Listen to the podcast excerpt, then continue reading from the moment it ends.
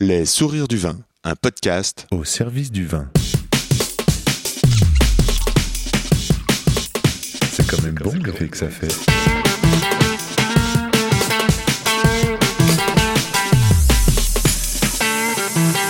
Attends, reviens, j'enregistre. Non, on fait silence.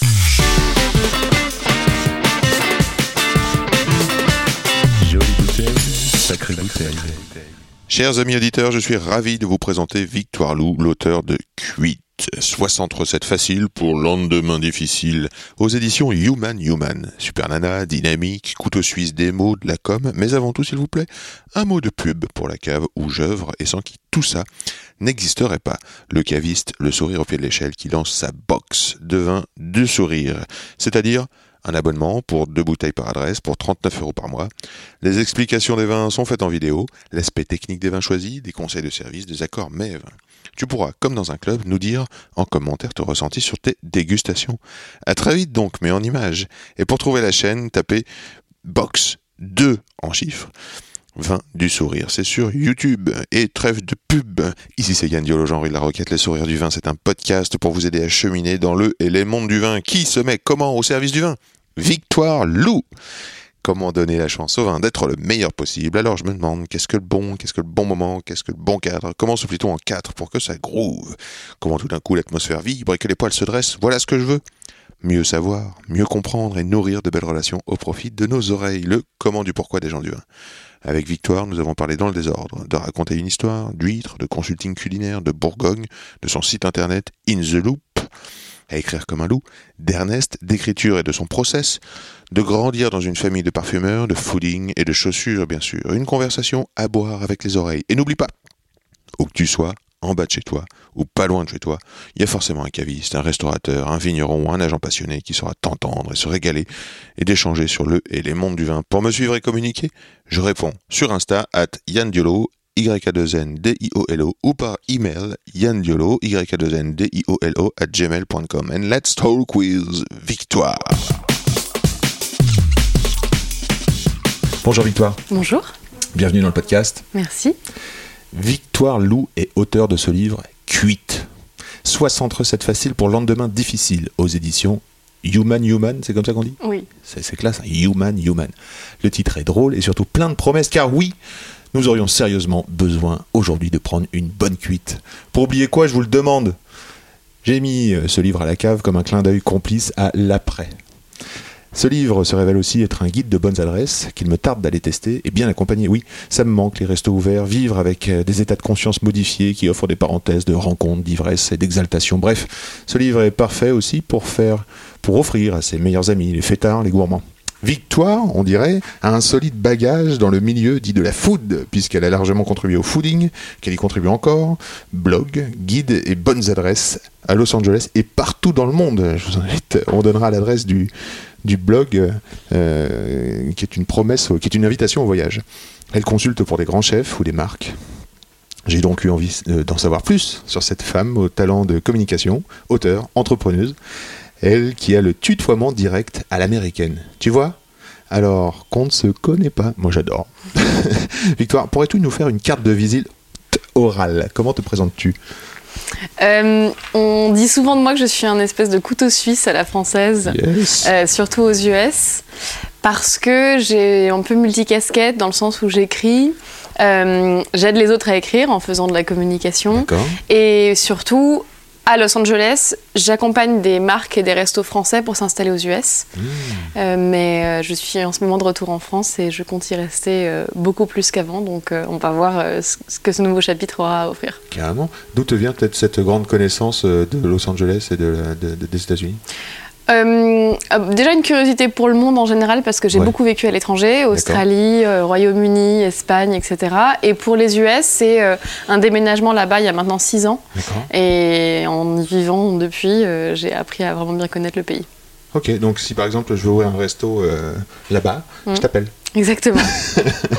Et tu vas nous dire euh, les bonnes adresses, enfin le, le- un peu. Non, euh, surtout le tu- bon quartier adapté bon à ce, quartier. À ce concept-là, faire un benchmark pour voir la C'est quoi un concurrence. benchmark? Pardon, une étude, Non, une, étude concurrentielle Ouais. pour voir où se placent euh, d'autres personnes, à quel prix, dans Ouais. quel quartier, avec quelle image, etc.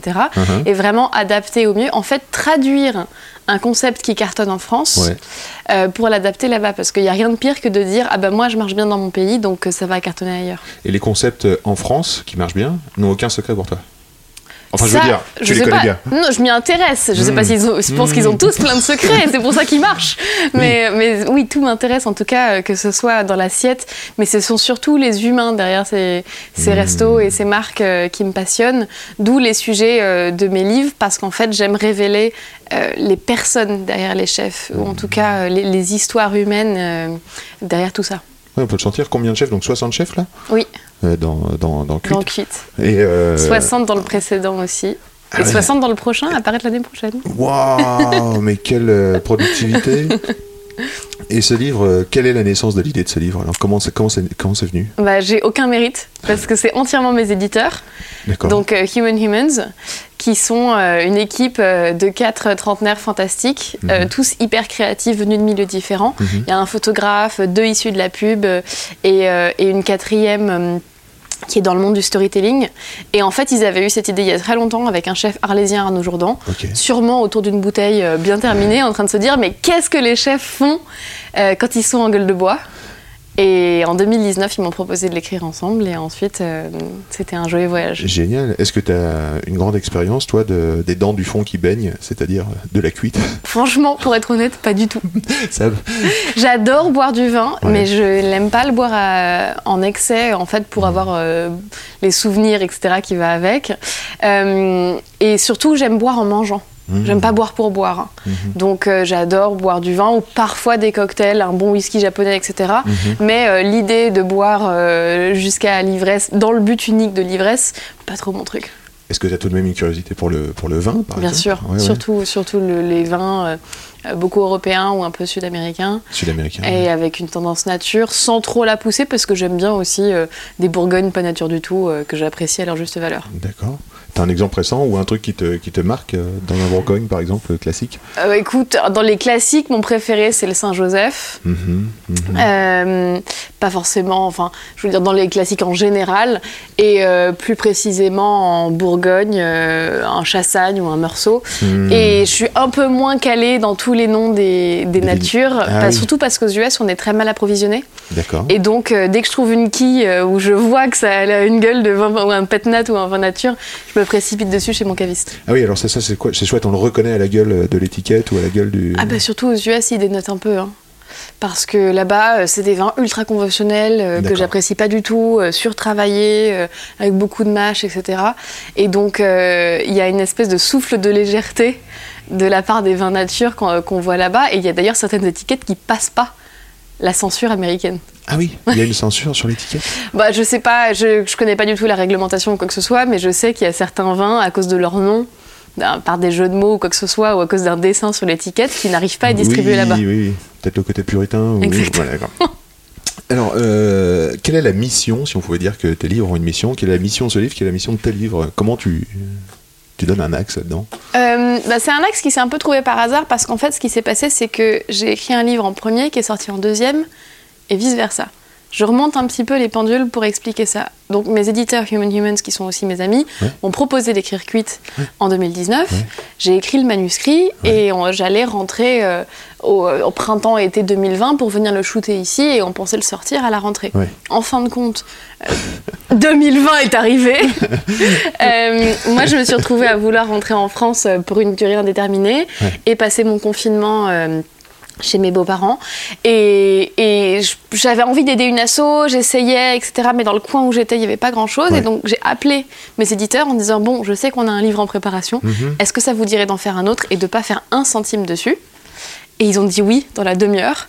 Et donc à la maison est né avant cuite. Hmm. La gestation se fait après, mais il est sorti avant parce qu'on l'a produit en deux mois en appelant 60 grands chefs à travers la France et leur demandant ce qu'ils aimaient cuisiner à la maison, avec une anecdote très personnelle euh, sur, en fin de compte, quand on n'est pas derrière ses fourneaux professionnels, quand on n'a pas la toque, qu'est-ce qu'on fait chez soi, qu'est-ce qu'on écoute comme musique, avec qui on cuisine. Et euh, on l'a sorti extrêmement rapidement au mois de juillet en reversant 100% des bénéfices à Ernest. Super. Cuite est arrivé après pour Noël. Tu peux nous raconter, Ernest? Ouais, bien sûr. Ernest, c'était un choix assez évident en fait pour moi euh, d'aller vers cet assaut à une époque où tout le monde allait euh, euh, vers euh, les médecins ou vers les, les fonds d'aide aux restaurateurs, etc. qui sont- Enfin, toutes les causes sont excellentes, mais j'aimais Ernest parce que, un, c'est drivé par des femmes, c'est une petite asso et c'est extrêmement transparent. Donc en fait, on sait qu'en achetant à la maison, on va aider à donner des paniers de produits souvent locaux et bio, Mm. de circuits courts, des invendus en fait de producteurs indépendants, qui sont donnés à des familles dans le besoin. Ce que je trouve génial parce qu'on leur permet de cuisiner chez elles, à ces familles, ce qui fait le- le- la boucle avec finalement nous, on achète ce livre pour cuisiner chez nous, inspiré par des chefs qui cuisinent chez eux. Et il y a un sentiment aussi de dignité de partager un repas qu'on a préparé plutôt que de devoir aller quelque part euh, à une soupe populaire ou un truc comme ça. Et on leur permet de cuisiner comme nous, on va le faire avec ce livre en fait. Hmm, C'est très localisé, c'est euh, Paris 11e ça ou c'est euh, partout? Ernest? Ouais. Non, non, c'est à travers tout Paris et ils ont également la même action à Bordeaux. Ouais. Euh, donc voilà, alors après c'est difficile de faire Donc, des sous des avec petites un pour livre ça. l'instant, c'est des petites. euh, Oui, oui, c'est local, mais en fin de compte, parfois il vaut mieux bien servir Ah, localement qu'avoir une ambition euh, trop large et fait. que ça aide que quelques centimes par personne. Là, on sait vraiment que c'est un bouquin aide à donner plusieurs paniers ouais, à puis tu peux peut-être voir l'effet directement dans le quartier ou Voilà. tu peux suivre des, tu peux peut-être même rencontrer des familles. Finalement, c'est le lien aussi qui. Exactement, et au-delà de ça, même si c'est pas toujours facile d'être bénéficiaire sur un livre, et donc on sait pas exactement combien est-ce que Ernest va toucher en Oui. fin de compte sur tout ça, parce que à chaque fois qu'on réimprime, on se réendette et tout ça. Enfin bref, c'est la joie de la- de l'édition indépendante. Mais on a énormément fait de com sur les deux livres, et pour à la maison, on a réussi à mettre en lumière Ernest, euh, notamment euh, sur le JT national de M6. Et donc, euh, pour moi, aider une asso, ça, ça fait aussi partie de- d'en parler comme ici, et que les auditeurs puissent à leur tour euh, aller soutenir cette asso. Bien sûr. Est-ce que tu peux nous raconter le, le monde de l'édition? Parce que là, t'es. J'ai l'impression que c'est comme si tu étais autoproduit ou autodistribué ou. euh, C'est presque ça, sauf qu'on le fait très bien. Donc, euh, c'est pas comme si j'étais une auteure indépendante qui écrivait ça et produisait toute seule parce qu'en fait Human Humans euh, c'est aussi enfin ils sont euh, ils ont leur propre agence de publicité également qui s'appelle. Victor et Simon euh, qui était l'un des, l'un des deux enfin deux des quatre fondateurs donc ils ont euh, in-house entre guillemets euh, l'un des hum, partenaires qui est photographe, euh, un mec qui s'occupe de la DA qui est absolument fantastique, enfin il y a toute une équipe direction artistique qui a fait, oui pardon, Non, euh, qui a fait euh, que ce livre a vraiment la tête d'un- livre pas du tout, du tout auto-édité. Et ouais, c'est Euh, c'est très pro. c'est un, c'est un bel objet, le papier est lourd, euh, bien choisi, les photos sont magnifiques, elles sont retouchées. Enfin bref, ça a été fait vraiment par une équipe fantastique. Et, euh, et là où ça a été un petit peu plus euh, fait euh, de manière euh, très artisanale, c'était sur la distribution. Puisque euh, n'étant pas aidé d'un gros distributeur euh, comme des grosses maisons d'édition, on est allé toquer nous-mêmes à chaque porte des libraires indépendants en disant bonjour. dingue, euh, oui, on a écrit deux bouquins, un caritatif et un sur la gueule de bois. Est-ce que vous voudriez nous distribuer Enfin, nous vendre en fait. Et, euh, et les gens ont vraiment plutôt bien réagi parce que euh, les deux sujets étaient vraiment dans l'air du temps. Oui. L'un parlant de cuisiner chez soi sans Oui. jamais évoquer le confinement pour pas que ça soit glauque Oui, euh, quand oui. on le relit l'année prochaine. Et l'autre qui est vraiment un hommage à la fête plus, à ses- plus qu'à ses excès. Et comme tu le disais, un espèce de clin d'œil euh, à, à cette vie d'après qu'on a tellement hâte de retrouver. Ouais, c'est clair. Alors c'est sympa d'avoir une belle, une belle euh, équipe comme ça autour de soi, d'éditeurs et qui nous, qui nous guide. Je crois que dans ton parcours, tu es très sensible. euh, enfin, j'ai lu quelque part. Je crois que sur Wikipédia, on peut trouver un beau portrait de toi. Euh, bien joué. Tu as des parents parfumeurs. Oui. À quel point ça, sen- ça sensibilise euh, le nez ou l'attention euh, euh, à la nourriture ou C'était quoi ton environnement d'odorat quand tu étais petite? En fait, mon papa, mon grand-père, mon arrière-grand-père, etc., avant lui, étaient dans les matières premières des parfums à. Grasse. Donc, au-delà de juste sentir, c'était vraiment respecter la matière première. Mmh. Parce que sans les bons ingrédients, on peut pas avoir un bon produit fini. Ça fait sur- comme en cuisine en fait. Exactement. Surtout dans ce milieu où euh, tout s'accélère et on veut aller plus vite et parfois on néglige la matière première au profit de la communication. Et, euh, et c'est un combat que moi j'aime mener aujourd'hui. Et, Et donc, oui, ça m'a vraiment sensibilisée à ça. Euh, J'étais dans une famille où les gens cuisinaient pas du tout, mais on allait énormément au restaurant. Et donc, euh, j'ai aimé manger très rapidement. Et j'ai d'autant plus aimé cuisiner, puisque je ne le voyais pas faire euh, chez moi, quand j'ai pu vivre seule. Et aujourd'hui, j'aurais presque tendance à dire que je prends plus de plaisir à aller manger chez des amis, ou moi inviter des gens, que aller me faire une grande table hors de prix, euh, surtout aux US où ça coûte les yeux de la tête.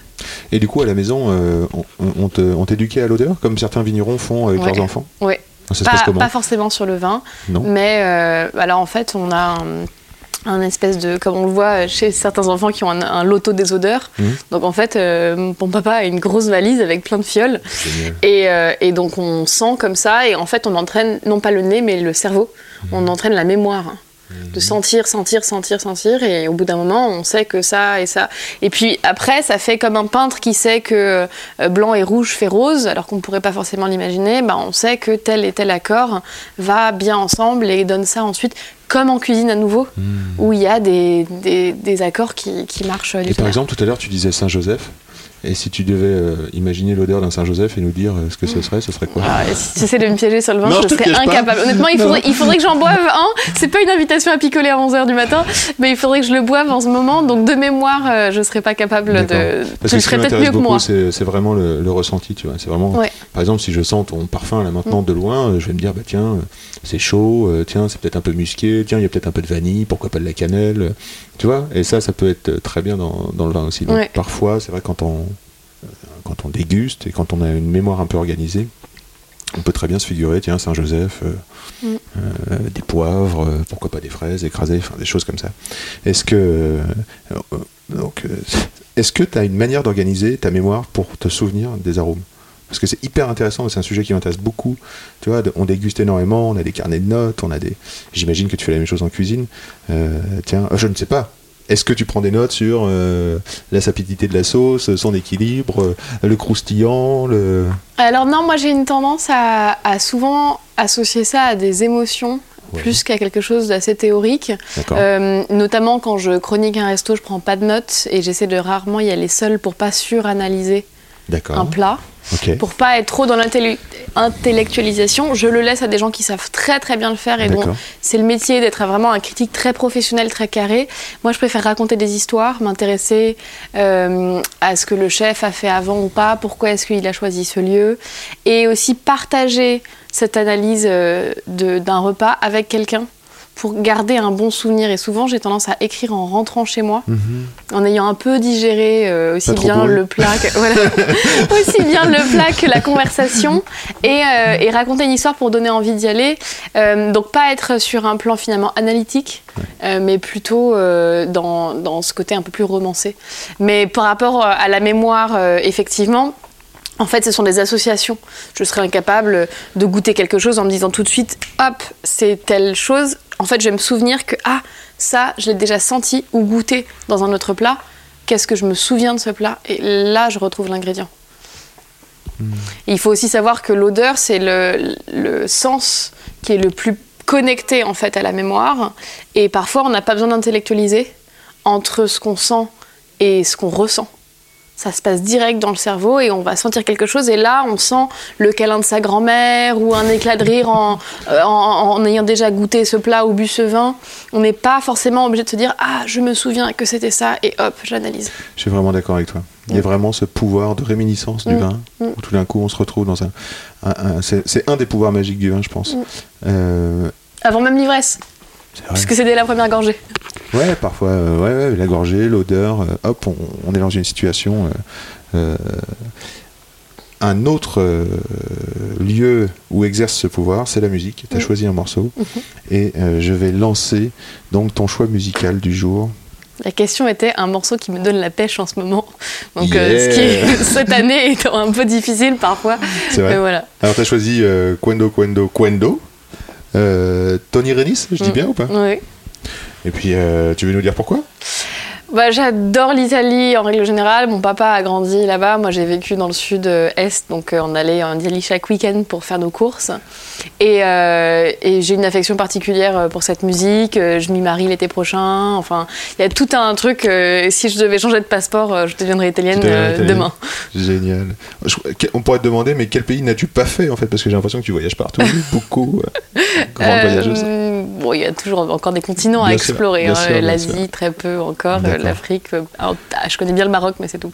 Là, je vous invite à aller sur le blog. Il y a beaucoup de, de, de belles euh, images, photos. D'ailleurs, j'ai envie d'aller à Toulouse, moi.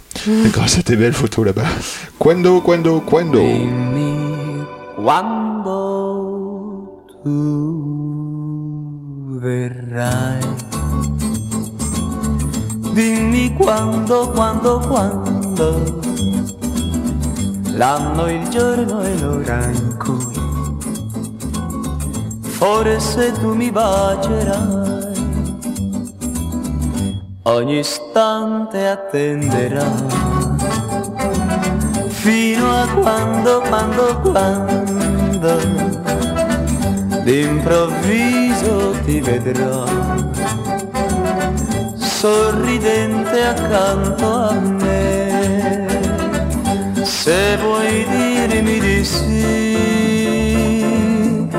devi dirlo perché non ha senso per me la mia vita senza te. Dimmi quando tu verrai.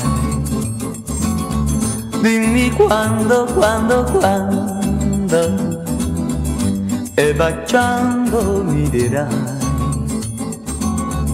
Non ci lasceremo mai.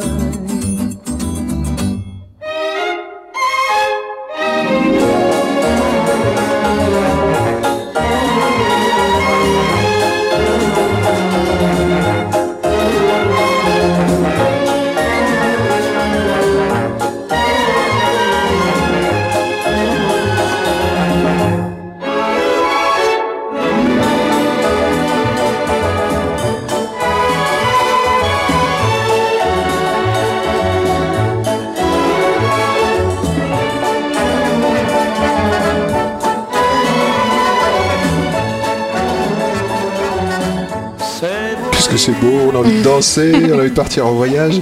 Nous étions en train de parler de, du goût et de, et de la mémoire du goût. Euh, Est-ce que ce que tu fais s'apparente à la transmission du goût? Oui, puisqu'en fait, en écrivant, je donne envie aux gens d'aller goûter à leur tour. Donc, euh, ouais, bien sûr, la transmission, c'est hyper important pour moi. Si on est tout seul, isolé dans notre bulle, euh, à quoi beau euh, faire nos métiers hein. Et donc, tu communiques beaucoup sur. tu transmets ce que tu ressens, tu transmets les histoires, tu transmets la culture du goût, quoi. Oui, et j'aime transmettre en général même euh, ce que je sais faire et j'essaye toujours de m'entourer de gens. Même en étant à mon compte, euh, je- j'essaie de prendre euh, tout le temps des stagiaires parce que euh, étant l'aîné d'une très grande fratrie et aimant en fait apprendre aux autres et apprendre des autres. Euh, je- je- J'encourage toujours euh, des jeunes à venir m'accompagner pendant deux mois, six mois euh, en France ou aux États-Unis parce que c'est un vrai échange de, de connaissances dans les deux sens. En tant qu'aîné, tu te sens. il y a ce côté locomotive, transmission vers les, vers les cadets. Complètement locomotive, c'est sûr. J'ai cinq petits frères Ah et, j'ai ouvert beaucoup de portes. Bah c'est ça.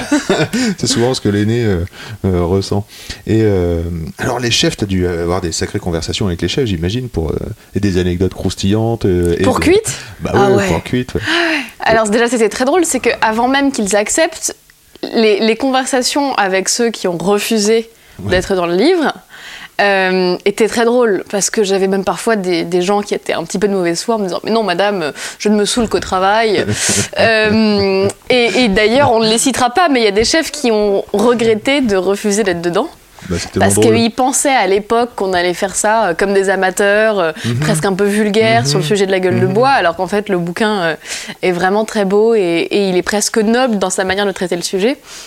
Mais euh, une fois que les chefs ont accepté, c'était des, des- des échanges de mails ou des entretiens par téléphone vraiment très drôles, puisque euh, ils se prêtaient au jeu et ils racontaient chacun une soirée trop alcoolisée et le plat qui les a sauvés par la suite. J'imagine qu'il y a plein d'histoires. Quoi. Les chefs, euh, je les imagine bien. euh, je les imagine bien tard en train de raco- raconter leur gueule de bois la plus mémorable. Oui, c'est un Oh, peu tu te souviens quand. euh, voilà.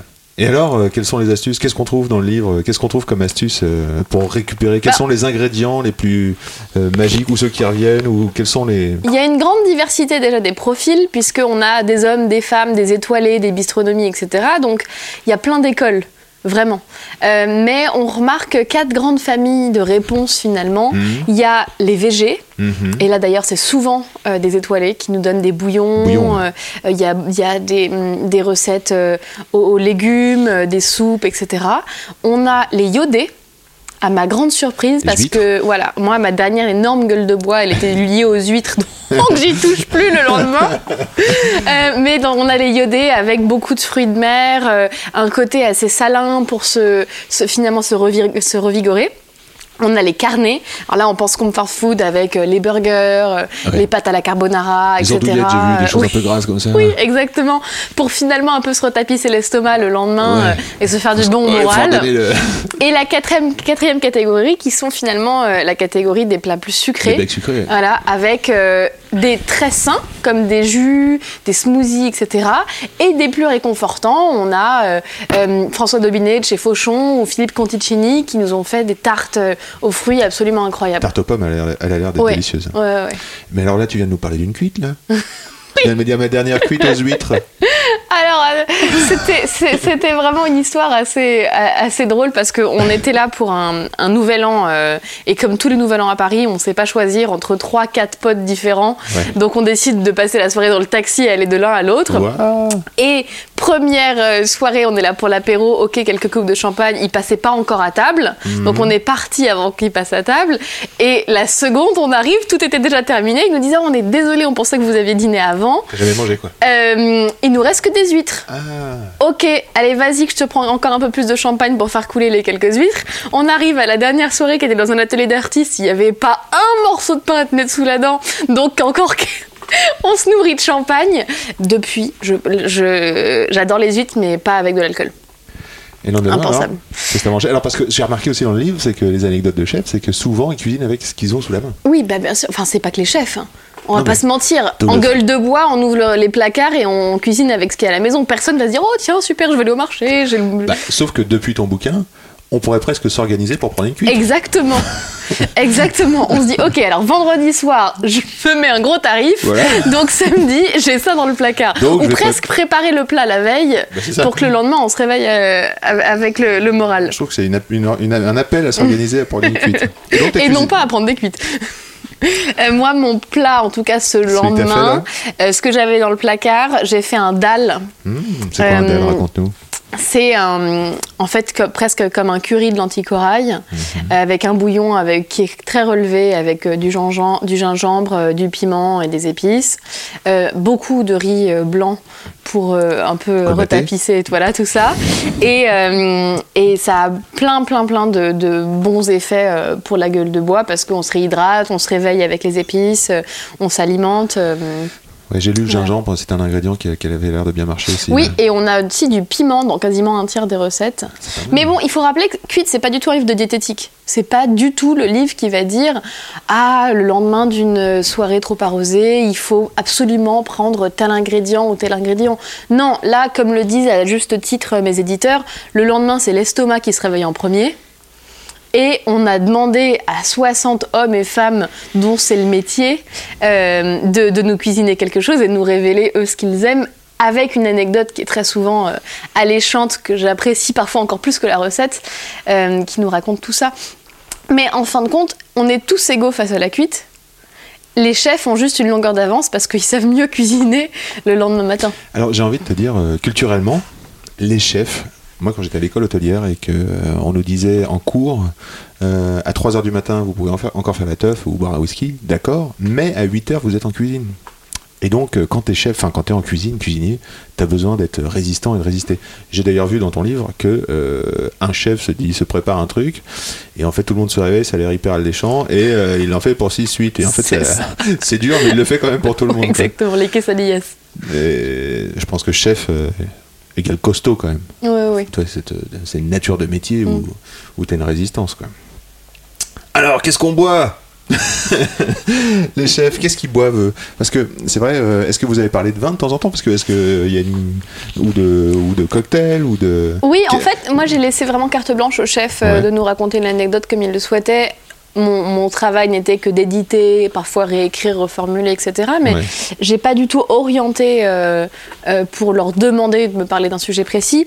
Mais c'est vrai que d'eux-mêmes, ils nous racontaient souvent quel était l'objet du crime, C'est ça? Quel alcool les a poussés à bout et Ouais. les a menés à, à cuisiner ça ensuite. Bah. Donc on a énormément de vins euh, qui refont surface, en majorité nature. Euh, on a euh, une histoire de mélange de champagne et de saké ou de champagne et de whisky. nature, euh, je crois qu'avec les vins nature, on n'avait pas de gueule de bois.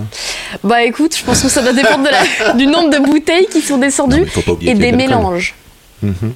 Parce que euh, beaucoup racontent qu'en fait, euh, après avoir terminé toutes les bouteilles qu'ils avaient chez eux, euh, ils, ils ont, ils ont fini par, par boire autre chose. Mais mon anecdote préférée, dans celle-ci, l'objet du crime, c'est un magnum de sagesse. Et c'est pas très loin d'ici, c'était euh, Ruppelbert. C'est Bertrand Auboineau qui la raconte. Et en fait, il était avec ses amis restaurateurs en allant d'un bistrot à un autre bistrot, euh, en mangeant et en buvant et en riant. Et en fin de compte, 2 heures du matin sonne, tous les restos ferment. Et euh, faute de mieux, ils se disent bon, on va réouvrir la grille et aller chez moi, euh, se faire une omelette à la truffe parce qu'il m'en reste, et boire un dernier coup de jaja. Donc là, ils débouchent un super magnum, ils continuent de rire, etc. Et ils entendent un énorme coup sur la tôle à moitié levée de leur resto. C'était la BAC de nuit qui leur dit Messieurs, dames, vous êtes euh, en train de, de boire de l'alcool et de jouir d'un lieu où on n'a pas le droit d'être, passé une certaine heure, on va dresser un procès verbal. Hum, ça rigole pas, etc. Et puis les quatre policiers sont là en train d'attendre avec euh, leur regard austère. Et l'un d'entre eux renifle et hume la truffe qui euh, se Ouais. dégage des cuisines et dit Chef, chef, oh, ça sent la truffe, j'en ai jamais mangé. Et là, le chef magnanime dit Écoutez, bon, on vous propose, on oublie le procès verbal, on s'accoude tous ensemble, et dès qu'on a fini de manger cette fabuleuse omelette, on s'en va. Et finalement, ils sont restés jusqu'au petit matin en se partageant leurs histoires de nuit, certains policiers, d'autres restaurateurs, mais en, en partageant ce- cette omelette où il y avait quand même un demi-kilo de truffes. C'est énorme. C'est une très belle histoire. Bravo Bertrand euh, d'avoir su euh, Charmé. charmer et accueillir dans, dans- dans- dans ton bistrot de la rue Paulbert encore une fois. Est-ce que tu as toi une, une ivresse préférée? En- tu veux dire en alcool ou en. Je ne sais pas. en- Comme tu veux. Alors, mon ivresse préférée, elle est forcément partagée. Hmm. Je n'ai pas forcément envie de boire seul, euh, ou quoi que ce soit. Je trouve que, comme, comme je le racontais pour le fait de manger, c'est le partage qui décuple mon plaisir à chaque fois. Et euh, j'aurais tendance à dire au vin rouge, euh, d'où qu'il soit, majoritairement français. j'aurais- je tu bois préfère. plutôt français, ouais. J'essaie surtout aux US de soutenir euh, mon pays. Mhm. Quand Mhm. je suis en France, j'ai tendance à plus aller vers euh, un peu plus italien ou des choses comme ça pour, euh, pour un peu divertir mon palais. Mais aux États-Unis, je mets un point d'honneur à être un peu plus cocorico et à aider euh, tous, nos, tous, nos, tous les gens qui travaillent dans ce milieu-là. Parce qu'en plus, avec Trump euh, qui nous met euh, des gros tarifs au sens propre du Bien terme, c'est important. Donc oui, mon ivresse préférée, j'aurais tendance à dire qu'elle est au vin parce qu'elle est lente, elle est partagée, elle est souvent accompagnée d'un bon repas. Euh, J'apprécie euh, certains whiskies à leur juste valeur, des cocktails également, etc. Mais, mais oui, oui, j'aurais euh, Est-ce vraiment que le t'as vin. des... tu parles de bons repas Est-ce que tu as des accords mais vins qui te, qui te tiennent à cœur ou, ou des histoires de, de- d'accords mais vins? Hum, pas particulièrement parce qu'en fait, j'ai tendance à ne pas penser par accord pour finalement être surpris. Euh, je, quand je vais voir un caviste, je lui dis pas ce que je prépare le soir parce qu'en Ouais. fin de compte, sinon on retrouve toujours dans les mêmes. Comme j'ai tendance à souvent repréparer les mêmes plats euh, par Bien sûr, facilité, bien sûr. on se retrouve souvent à boire les mêmes choses alors que on peut être extrêmement surpris euh, de, de- avec des, des bouteilles qu'on connaissait pas. Ça, c'est chouette parce que tu fais confiance à la fois au restaurateur, tu fais à la fois confiance au, au caviste, un peu comme tu ferais confiance au libraire pour dire euh, Exactement. tiens, j'ai envie d'un roman comme ça. Mais d'ailleurs, les libraires, je vais souvent leur dire euh, j'ai lu ça, j'ai aimé, allez-y, surprenez-moi. Mhm. Bah, ça, c'est, vraiment tu nous fais, euh, enfin, nous cavistes et restaurateurs, tu nous fais vivre euh, dans, notre, dans notre meilleure euh, partie du métier, j'ai l'impression. Toi, dans ton métier, est-ce qu'il y a une ivresse dans l'écriture? Oui, une fois qu'on la démarre. C'est un peu comme si au bout du troisième verre, euh, le quatrième et cinquième se buvaient sans, sans réfléchir. C'est le cas, non Exactement. Mais dans, dans l'écriture, c'est le- ce geste de déboucher la première bouteille qui Ouais. peut être un petit peu lent. Ouais. Euh, parfois, l'angoisse euh, de, de la page blanche, Ouais. euh, ou qu'on- en anglais on dit writer's block, c'est trouver cette première chose, cette première impulsion. En plus, comme je te le disais, j'ai tendance à raconter des histoires, plus qu'à avoir un esprit très critique, analytique. Donc c'est trouver ce fil rouge, cette analogie, cette histoire, ce clin d'œil qu'on retrouvera à travers euh, mon texte. Et une fois qu'on l'a, ça y est, on lâche les chevaux et, et ça s'écrit en une demi-heure. Est-ce que tu as des petits trucs d'écrivain euh, ou d'auteur pour, euh, pour justement se mettre en route, pour passer ce bloc?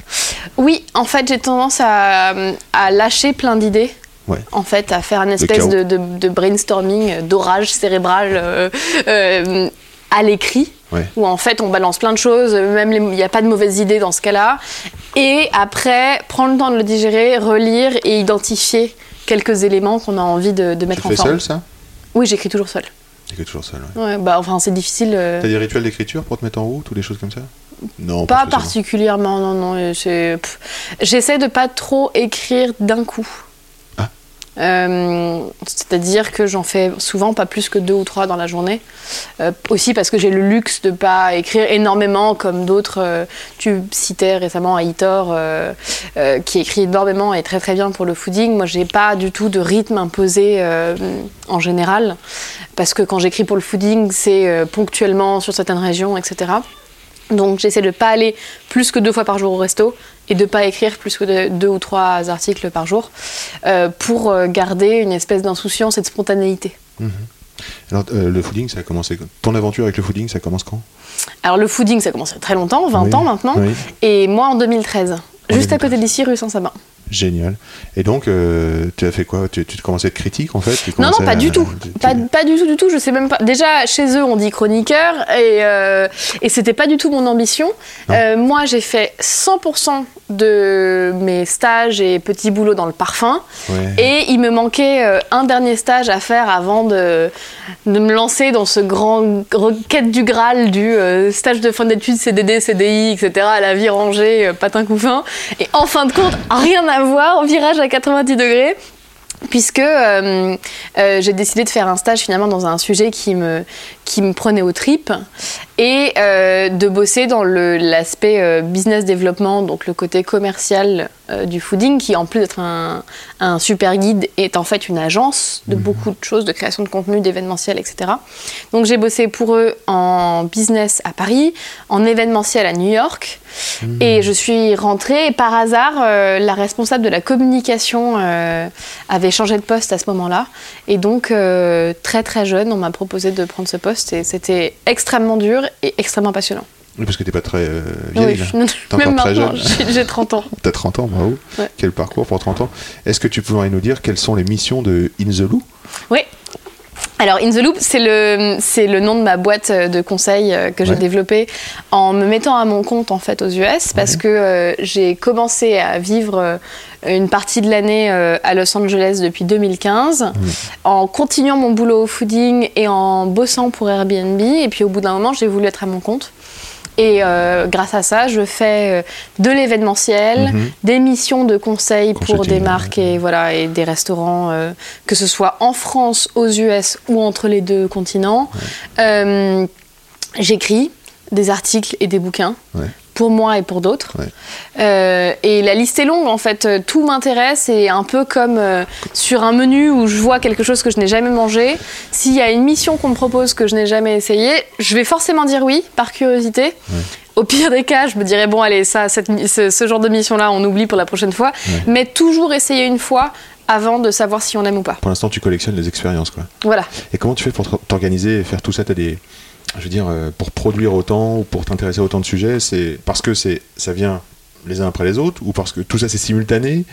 En général, ça vient les uns après les autres. Euh, C'est rare que je dise non à une mission euh, parce que même quand je suis trop débordée, j'ai une espèce de, les yeux plus gros que le ventre par rapport à tout ça et tant que ça m'intéresse, je me débrouille. Je, comme je le disais, j'apprends vraiment à déléguer, donc à m'entourer, euh, voilà, d'une, deux, trois personnes, euh, si ce sont des super périodes. Ouais. Euh, si c'est euh, 2020, on se déleste et on se débrouille pour bosser avec quelques jeunes volontaires ou des choses comme ça. Ouais. Mais à nouveau, ce côté fratrie, en fait, j'ai beau être entrepreneur et indépendante, je suis pas du tout indépendante. J'aime bosser avec des gens, pour En des équipe. gens, avec des gens qui bossent avec moi. Et même en étant seule, j'ai toujours un esprit d'équipe finalement. T'es tout le temps en relation, ouais. Oui, et d'ailleurs, mes aventures sont rarement toutes seules. In the Loo, c'est ma boîte, certes, mais euh, je bosse avec Human Humans. euh, euh, J'ai l'impression d'être associée avec plein de gens. le temps que ce podcast sorte, sera dévoilé un projet avec Mina Sundiram que j'apprécie énormément. Et on travaille sur un projet ensemble depuis quelques semaines. voilà. C'est toujours des collaborations parce que euh, euh, quand on bosse avec une autre personne, ça fait beaucoup plus que 1 plus 1. Ça fait une espèce d'énorme équipe euh, qui est J'ai très l'impression que tu plonges en fait dans des travaux. J'ai l'impression que tu plonges. Tiens là une collaboration, ça fait 15 jours. paf, je suis à fond là-dedans. C'est ça. Ouais, non ouais. Euh, je suis pas de la même génération que toi. Est-ce que tu peux m'expliquer l'importance des réseaux et est-ce euh, il y a des, des choses qu'on devrait savoir Tu vois, il y en a des meilleurs que d'autres. Quels sont les réseaux à la mode quels, Bah, même là, moi, je me trouve un peu euh, dépassée Ah bon? pour pouvoir en parler. Euh, moi, J'ai des frères qui sont beaucoup plus jeunes que moi et qui me parlent de réseaux tous les jours dont je ne connais pas l'existence. Ah ou en tout cas, euh, ça, me, ça me dépasse, et, mais je le, je le, ça me dépasse d'un côté un peu réac où je me dis, oh, pff, je m'en fous, je laisse les jeunes euh, essayer leurs nouvelles Mince. expériences. Ah ouais, ouais. Euh, mais pas- aussi parce que je me spécialise pas vraiment dans la communication digitale. euh, D'accord. j'ai pas une appétence pour ça. C'est une arme nécessaire à porter sur soi euh, dans ce monde où on est tout le temps en train de d'over-communiquer presque. Mais euh, je le fais par euh, devoir et non pas par appréciation. C'est un moyen de communiquer pour les chefs et donc pour moi c'est comme si je lisais le journal en ouvrant Instagram et de voir ce qui se fait, quels sont les nouveaux plats que je vois passer, qui collabore avec qui, etc. C'est vraiment par curiosité que je l'ouvre, Ouais. mais pas trop par intérêt. J'essaie de réduire au maximum le temps passé dessus. Je suis assez mauvaise pour aller commenter sur, sur chaque chose. J'ai pas du tout d'omniprésence digitale. T'as pas organisé ton ton digitalisme, je dirais. C'est encore un peu fluide comme c'est que tout.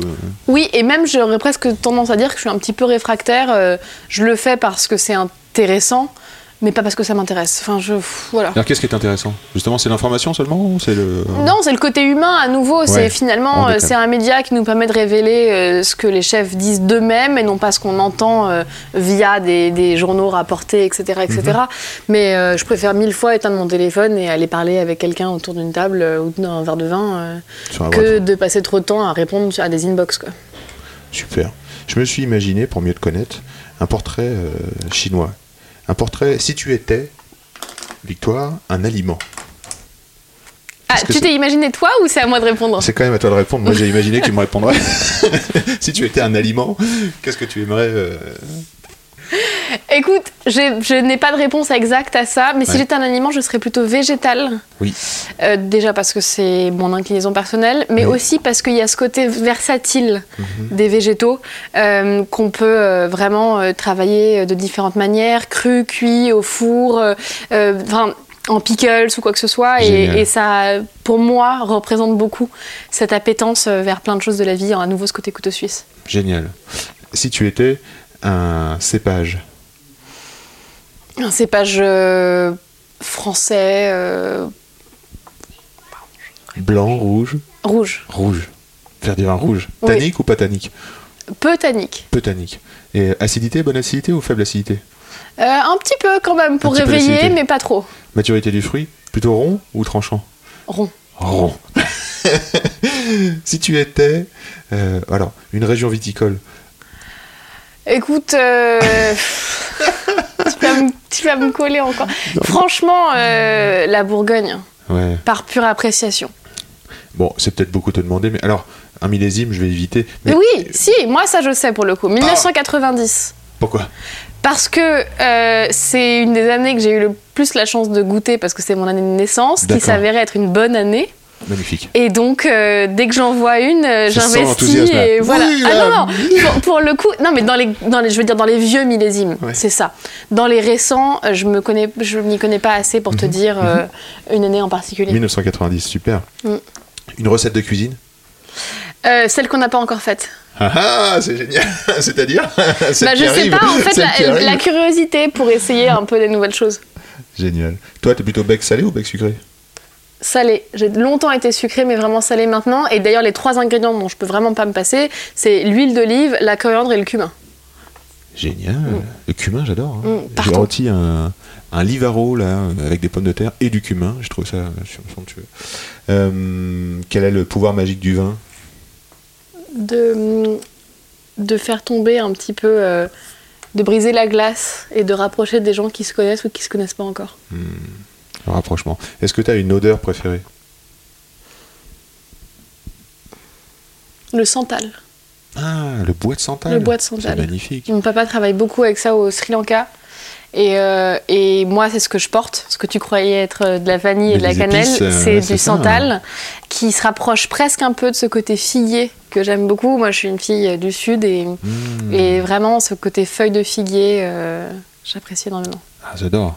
Et euh, une Ça a odeur. une odeur de câlin en fait. C'est Ah, très, très chaleureux. C'est rond, c'est chaleureux. Ouais. Moi, ça me fait penser par exemple à Châteauneuf-du-Pape, un peu vieilli. tu vois, tout de suite, ça me vient comme ça. J'irai j'irai boire pour vérifier. Ouais. Et euh, une odeur que tu détestes, par exemple, ça existe ça?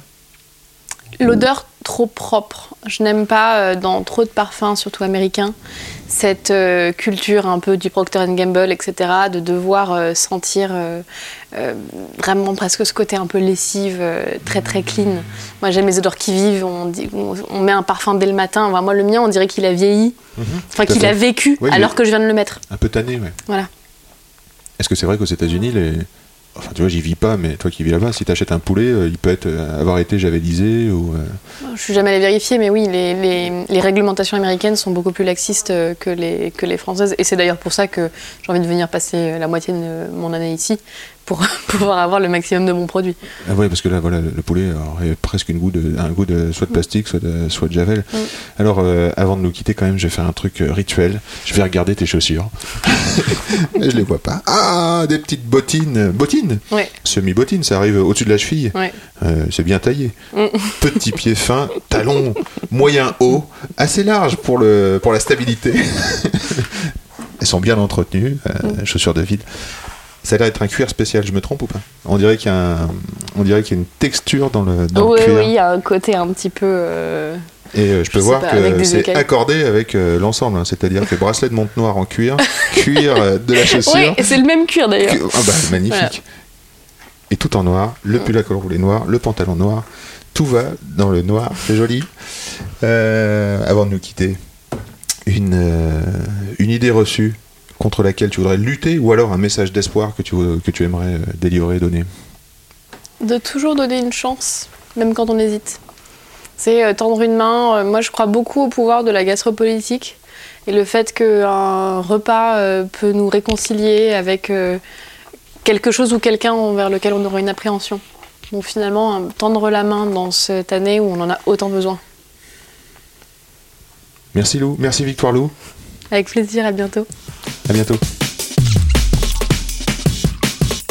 C'est quand même bon l'effet que ça fait. Merci, chers amis auditeurs, d'avoir écouté jusque-là. Une action, une good vibe. Allez, cliquez, cliquez, cliquez. Vraiment, ça compte pour nous. Faites tourner, dites-le, mettez-nous des stars. Euh, Ce podcast existe grâce à vous. Vos gestes, ça nous nourrit, ça renforce, ça nous fait vivre. Marocco Podcast dépêche avec un point d'exclamation. Nico qui découpe l'actu avec son micro. Merci Philippe et Musica pour le son. Merci encore Victoire Lou pour Human. Human pour les relectures des mots. Aurélie Soubiran. Et pour me joindre, Insta, at yandiolo, y a 2 n d i o l o ou yandiolo at gmail.com. Allez, au plaisir de se croiser ici ou là.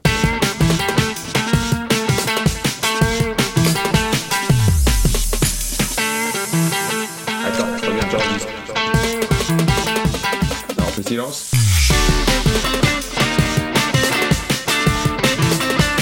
Jolie bouteille, sacrée.